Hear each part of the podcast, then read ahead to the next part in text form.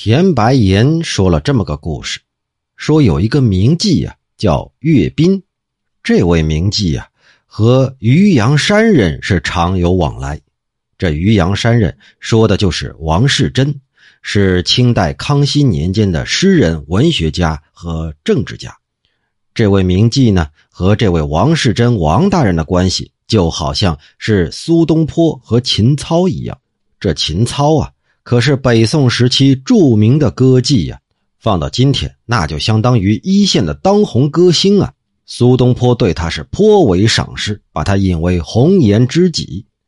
田白岩说完这一段，苏斗南于是就说起了他小时候见过山东一个妓女，自称就是这位岳斌的孙女，而且呀还存着渔阳山人王世贞赠送的扇子，他要过来看了一下。这扇子上画着临水的一间草亭，旁边呢长着两棵柳树，题款是“庚寅三月道冲写”，也不知道这人是谁。左边呢用行书写了一首诗：“烟缕蒙蒙蘸水清，仙腰相对斗娉婷。尊前试问香山老，柳宿新天第几星？”这诗呢没署名，只有一方小印，这印记已经很模糊了。苏斗南认为呀，也不知这是哪位年事已高的老儒生偶尔抒发闲情逸致，所以不愿自己暴露姓名。我觉得呢，从诗的风格来看，这是新城派啊，也就是渔阳山人王世贞流派的作品。可这王渔阳在康熙五十年夏季的时候就已经去世了。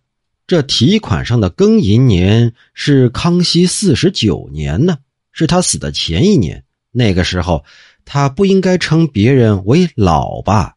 那么香山老又指的是什么人呢？如果说指的是自己，又不应该说是试问。况且这词意轻巧，也不像是老年人能写得出来的文风。那大概就是像佛经里说的。这维摩诘老病的时候，在房间里还要接纳天女撒花一样的行为，是别的年轻人带他在扇子上题诗，用来取笑他的吧？